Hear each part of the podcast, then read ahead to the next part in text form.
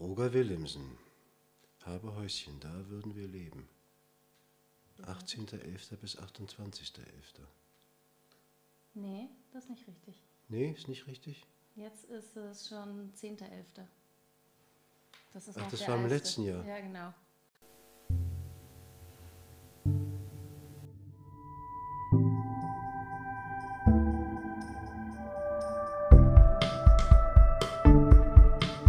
Gostnercast. Wissen, was im Gostner läuft.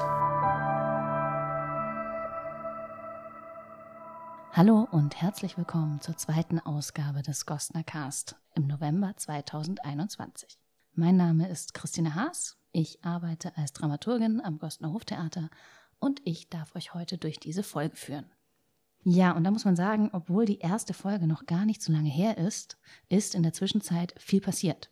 Lichtblicke hat zum elften Mal stattgefunden und sowohl im Gostner als auch im Hubertussaal und digital gab es internationale Produktionen für junges Publikum zu sehen.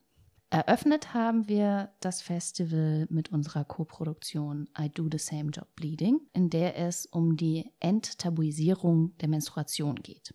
In der letzten Folge unseres Podcasts war Nina Fieten bei Isabel zu Gast und hat da aus dem Produktionsprozess erzählt. Und ich habe euch heute einen kleinen Audioschnipsel aus dem Stück mitgebracht, damit ihr so einen kleinen Eindruck bekommt.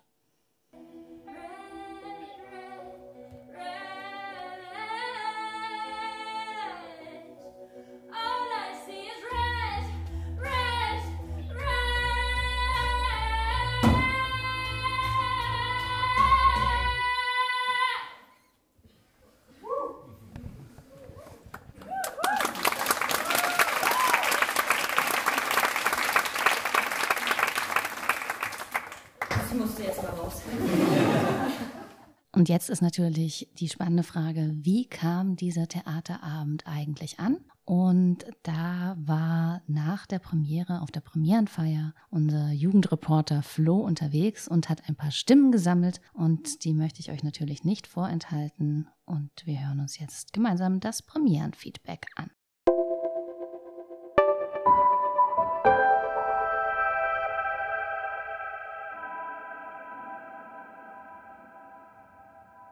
Ein bisschen Balsam für die Seele war das Stück für mich, ja. Wir sind uns einig, dass uns äh, sehr gut geht jetzt nach dem Stück. Ich fand es ganz toll und habe mich in sehr vielen Sachen wiedergefunden. Ja, da kann ich mich anschließen und ich glaube, das ist einfach egal für wen, egal in welchem Stadium, egal wie viel man schon weiß, super, ein super wichtiges Thema ist und ähm, kann es nur mega empfehlen, das noch größer zu machen und noch mehr Leute da zu, dafür zu sensibilisieren. Fand super, es hat sehr viel Spaß gemacht. Sehr informativ, sehr aufregend.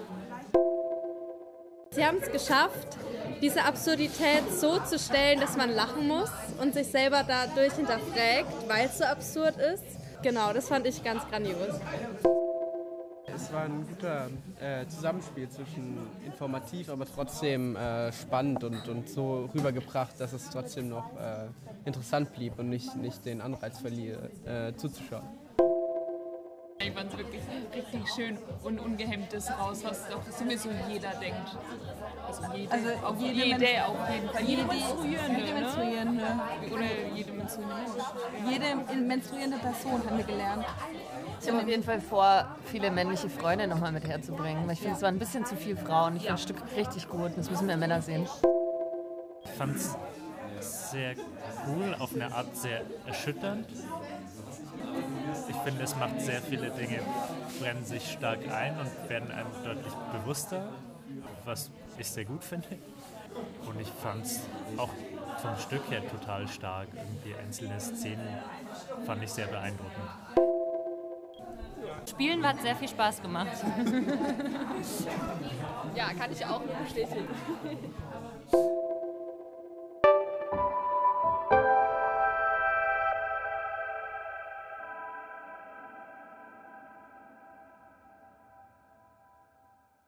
Die letzten beiden Stimmen, die wir da gehört haben, gehören zu Nina Fieten und Mira Wickert, zwei Spielerinnen der Produktion, die offensichtlich mit dem Abend auch sehr zufrieden sind.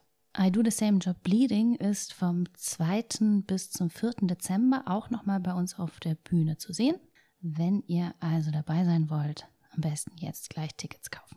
Und auch da freuen wir uns dann über Feedback, wie euch die Vorstellung gefallen hat. Es gibt eine Telefonnummer, die findet ihr in den Show Notes. Da könnt ihr uns Sprachnachrichten schicken und vielleicht seid ihr dann hier in der nächsten Ausgabe auch zu hören.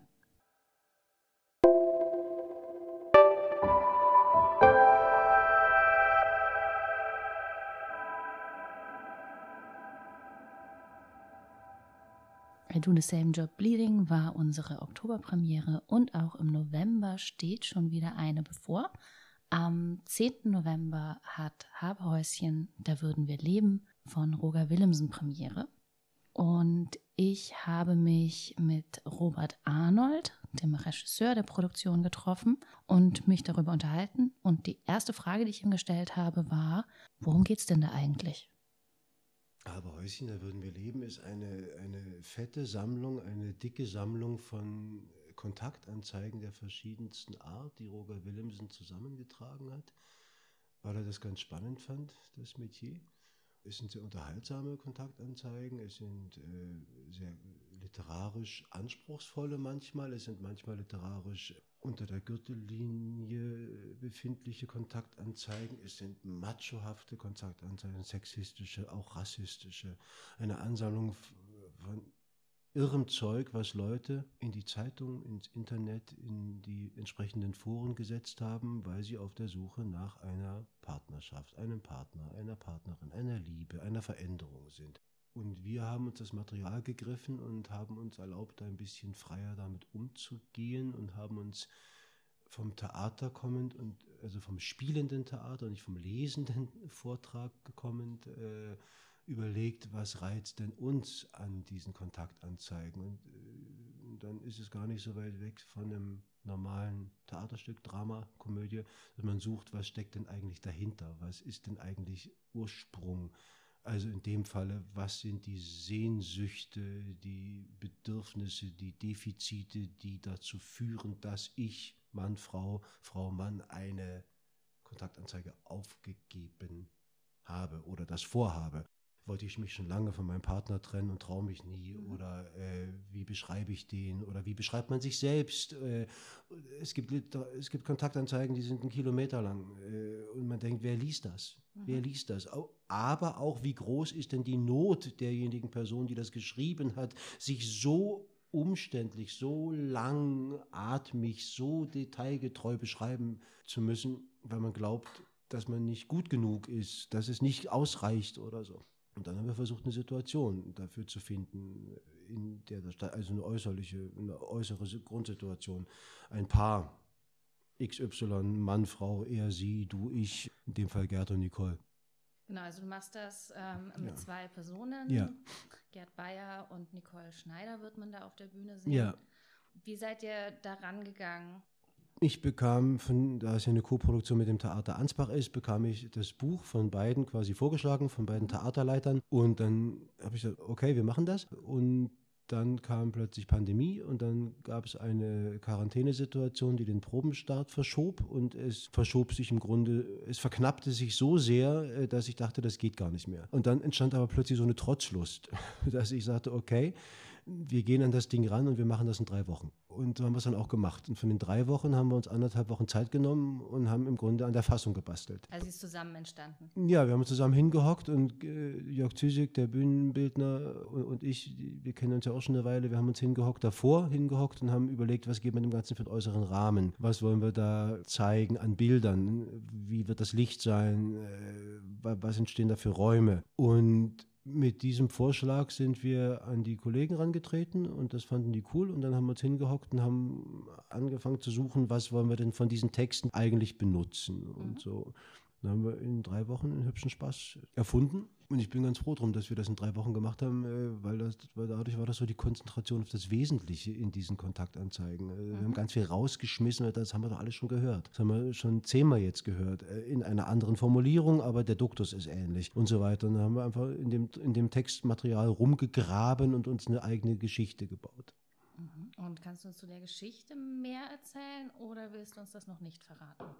Ja, eine Tristesse äh, in einer Beziehung, in einer langen Beziehung oder in einer kurzen kennen ja viele Menschen. Und das ist so ein bisschen die Ausgangssituation, dass wir ein graues Paar haben, was viele Träume hat, was viele Sehnsüchte hat, die, glaube ich, viele Menschen kennen, wo der andere zur Projektionsfläche wird für meine Sehnsüchte, für meine Träume, man das aber nie sagen kann. Und an der, der Stelle kommen dann eben immer die Kontaktanzeigen ins Spiel, dass man irgendwie diese Kontaktanzeigen als Material hat für das, was ich sagen will und keine Worte dafür habe und dafür dann diese verschwimmelten, verschrobenen, knappen, auch dämlichen Kontaktanzeigen benutze. Mhm. Es ist keine Geschichte, die einen Anfang und ein Ende hat, sondern wir gucken da rein. Wir gucken in ein Paar rein, was irgendwie versucht zueinander zu finden. Und man fragt sich manchmal, sind sie das? Ach, das sind ja meine Nachbarn. Ach, kenne ich von mir selber. Ach, kenne ich von Oma und Opa. Das macht das irgendwie für uns reizvoll. Und äh, du hast es gerade schon gesagt, die Proben wurden letztes Jahr dann durch die Pandemie beendet. Wie fühlt sich das an, wenn dann mit einem Jahr Verspätung man da wieder einsteigt und auf die Premiere zugeht? Das ist ein bisschen seltsam, aber das geht uns ja allen gleich. Also das höre ich von ganz vielen Theatern und meinem Kernhaus jetzt im Moment Ansbach. Wir haben jetzt in sechs Wochen zwei, vier Premieren rausgebracht äh, von Produktionen, die wir alle schon vorproduziert hatten. Mhm. Jetzt kommt dann, kommen noch zwei Produktionen hinterher, die auch schon fertig sind. Das geht im Grunde bis ins Frühjahr rein und dann kommt erstmal, und dann kommt so nach und nach der Spielplan äh, der neuen Spielzeit dazu. Ich hatte natürlich gehofft, dass wir kein Jahr warten müssen, bis wir das jetzt zeigen können. Wir sind zum Glück so weit gewesen, dass das Ding fertig war. Also hätten wir im letzten Jahr überraschend doch am Premieren, am eigentlichen Premierentag äh, Zuschauer vor der Tür gefunden, hätten die ein fertiges Stück gesehen. Es gibt ja auch Produktionen, äh, ich selber habe auch eine auf Halde, die ist im Grunde am Tag der Beleuchtungsprobe abgebrochen worden. Mhm. Wenn ich da jetzt wieder einsteigen würde, müsste, dürfte, brauche ich deutlich mehr Zeit, mhm. weil wir müssen es wieder reinfinden. Das Ding ist im Grunde fertig gewesen und wir erinnern uns jetzt, äh, weil vieles dazwischen lag, für jeden Einzelnen von uns an das, was wir da gespielt haben und bin da guter Dinge, dass wir das wieder auf einen schönen Stand kriegen.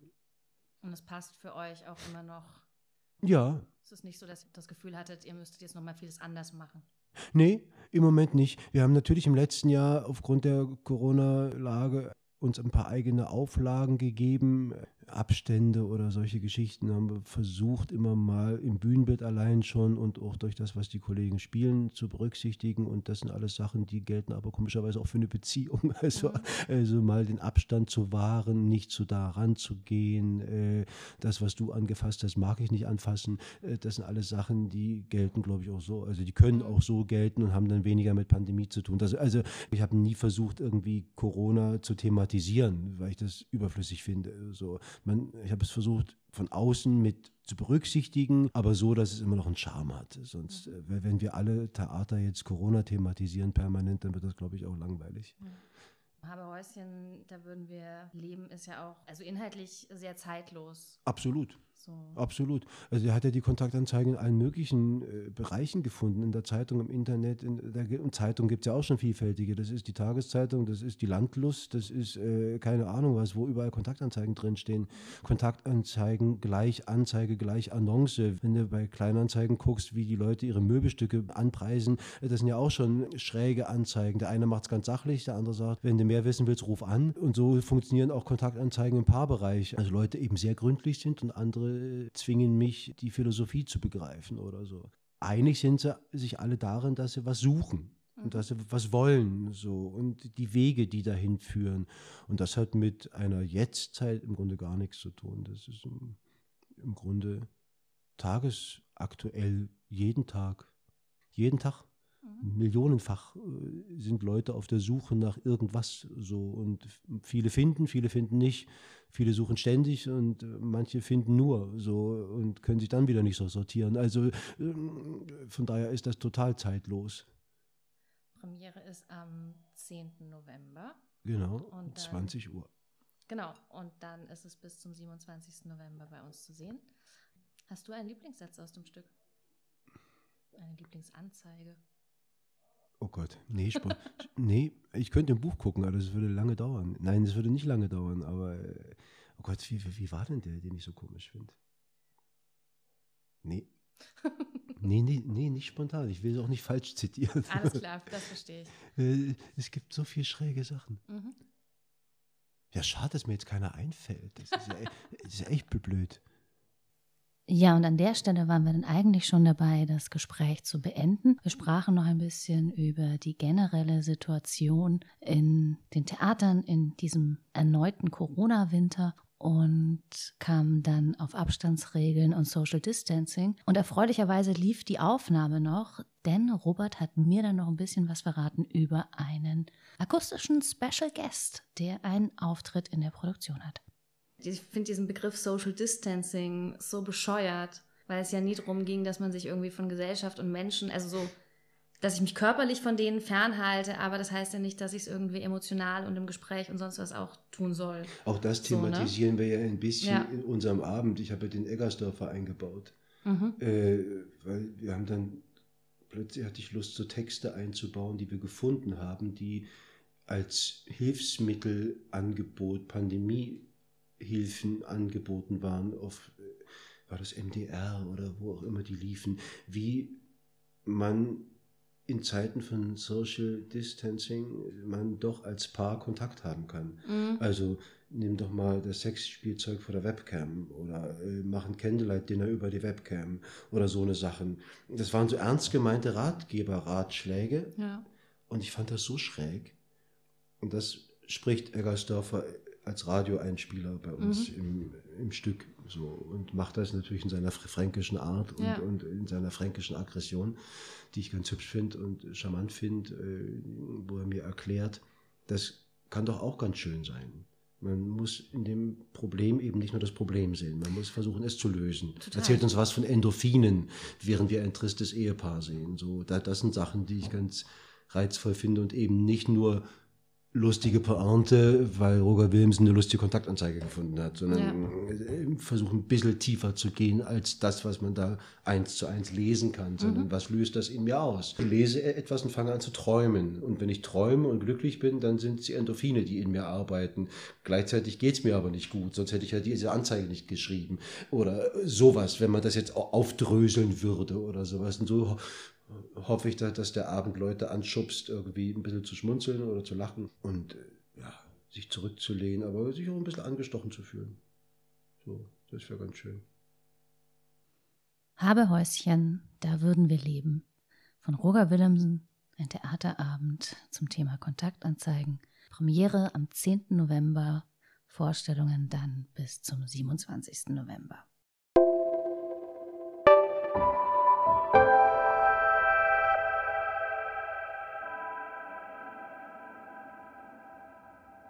Ja, und das war dann auch schon die zweite Folge des Kostnercast. Schön, dass ihr dabei wart und wir freuen uns drauf, euch dann bald bei uns im Theater wiederzusehen. Macht es gut, bis bald.